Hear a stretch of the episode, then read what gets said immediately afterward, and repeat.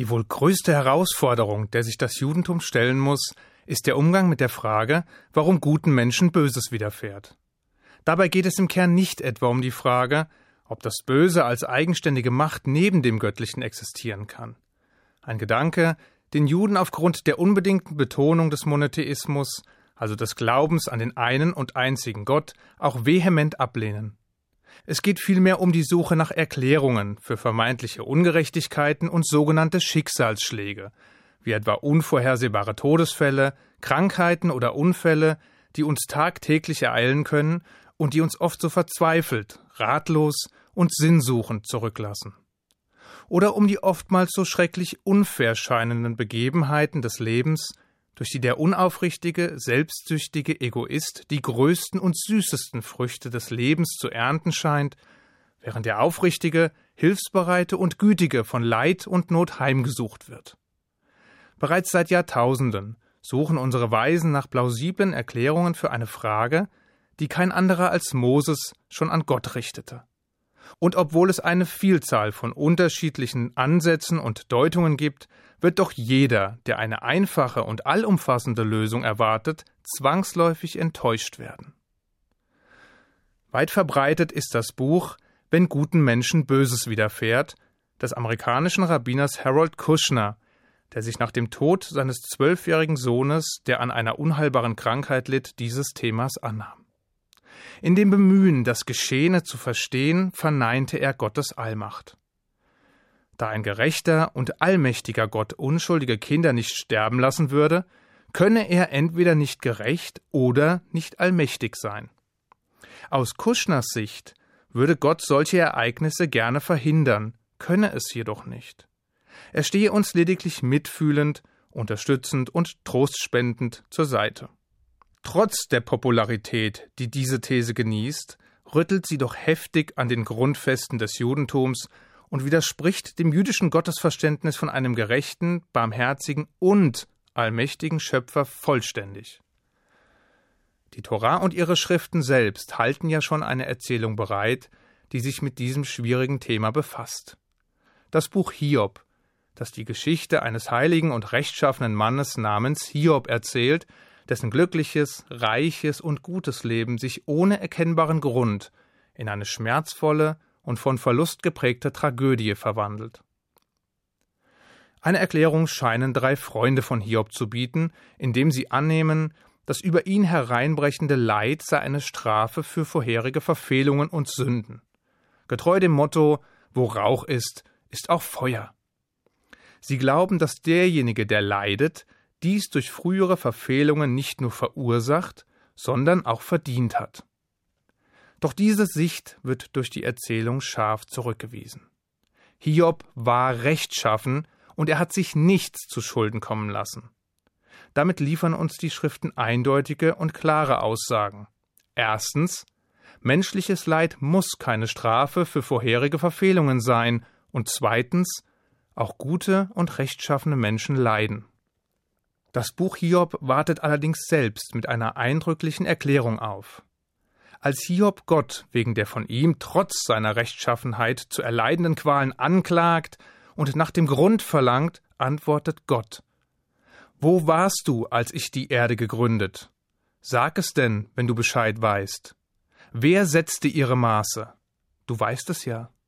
Hast du je in deinem Leben dem Morgen geboten, dem Frührot seinen Ort bestimmt? Kennst du die Gesetze des Himmels? Legst du auf die Erde seine Urkunde nieder? Der menschliche Geist ist nicht in der Lage, Gottes Wege zu ergründen.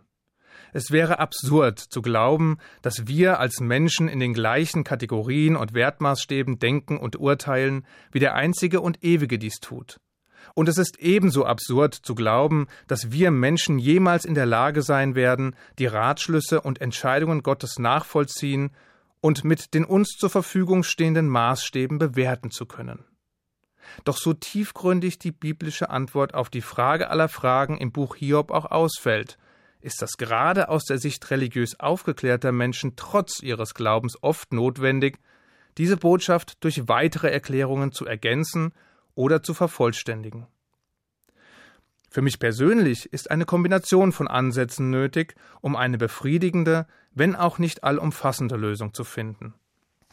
Bevor wir überhaupt damit beginnen, Vorkommnisse, die auf den ersten Blick wie Unglücksfälle, Katastrophen oder menschliche Tragödien wirken, sofort in unsere gängigen Vorstellungs- und Bewertungsmuster von gut oder schlecht, gerecht oder ungerecht einordnen zu wollen, sollten wir immer berücksichtigen, dass wir die Ereignisse immer nur aus einem eingeschränkten Blickwinkel betrachten können.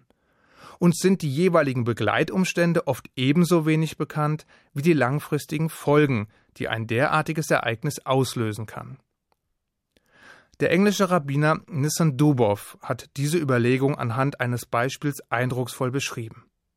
Stellen wir uns einen Eingeborenen in einem Operationssaal vor, der eine Herzoperation beobachtet. Er sieht, wie ein regloser Mann festgeschnallt auf einem Tisch liegt. In seinen Armen stecken Nadeln mit Schläuchen daran, und eine Gruppe von grün gekleideten Personen macht sich mit fremdartigen, scharfen Gegenständen daran, den Leib des Mannes aufzuschneiden und in seinen Körper einzudringen. Für den Eingeborenen muss dies auf den ersten Blick wie ein kaltblütiger und grausamer Mord wirken. Er empfindet das Geschehen als falsch und ungerecht. Was tatsächlich vorgeht, nämlich dass er gerade Zeuge einer lebensrettenden Operation wird, würde sich dem Beobachter selbst dann nicht erschließen, wenn man einen Erklärungsversuch unternehme, da dies schlicht außerhalb seiner Vorstellungswelt liegt.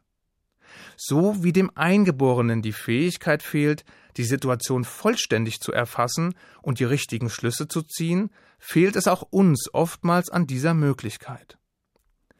Verglichen mit Gott und seinen Handlungen stehen wir da wie der Eingeborene im Operationssaal. Unser Verständnis seiner Eingriffe ist zu begrenzt, um zu begreifen, dass diese dem Wohle des Patienten dienen können. Und wie könnten wir eine angemessene Beurteilung darüber abgeben, ob der Gerechte leidet, während der Schlechte profitiert? Denn auch dies ist wiederum nur eine Momentaufnahme. Nach jüdischer Vorstellung gibt es neben oder nach der Welt, in der wir leben, eine weitere Welt. Olam Haba, die kommende Welt. Sie ist Teil von Gottes Versprechen für die Wahrung des Bundes. Es ist jener Ort, an den unsere Seele nach dem Tod weiterzieht.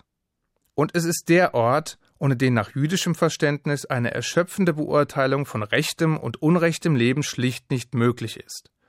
Denn erst dort vervollständigt sich das Bild. Erst dort kann endgültig Bilanz gezogen werden. Und schließlich wurde uns mit der Schöpfung eine einzigartige Gabe zuteil. Gott schenkte dem Menschen den freien Willen. Dieser freie Wille, nämlich die Fähigkeit, sich für das Gute oder das Böse, das Richtige oder das Falsche zu entscheiden, bindet seither auch Gott. Ist der Ewige also doch nicht allmächtig? Sicher ist er das. Doch er selbst bewertet die Ausübung der Willensfreiheit durch die Menschen höher als seine eigene Sicht oder die ständige Korrektur vermeintlicher Ungerechtigkeiten. Er wird die durch den Menschen getroffenen Entscheidungen nicht mehr nach Belieben verändern, denn durch die Schaffung der Willensfreiheit hat er sich selbst Zurückhaltung auferlegt. Würde Gott Unrecht stets verhindern, so gäbe es auch den freien Willen nicht mehr. So wenig wie Gott Kain, den ersten Mörder der Geschichte, davon abhielt, seinen Bruder Abel zu erschlagen, indem er ihn seiner Entscheidungsfreiheit beraubt hätte, so wenig wird er unseren freien Willen brechen, um zu verhindern, was wir als schlecht und ungerecht bewerten. Was Gott jedoch tut, ist, für Gerechtigkeit zu sorgen. Vielleicht nicht immer sofort und für jeden erkennbar, spätestens jedoch in der kommenden Welt.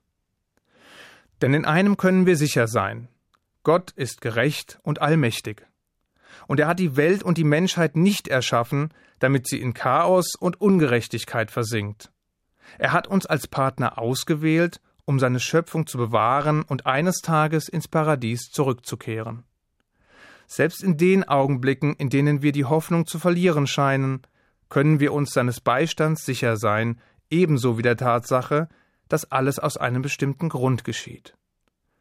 Wir sind nur manchmal nicht in der Lage, ihn zu erkennen. Noch nicht. Ich wünsche Ihnen einen guten Schabbat. Shabbat Shalom.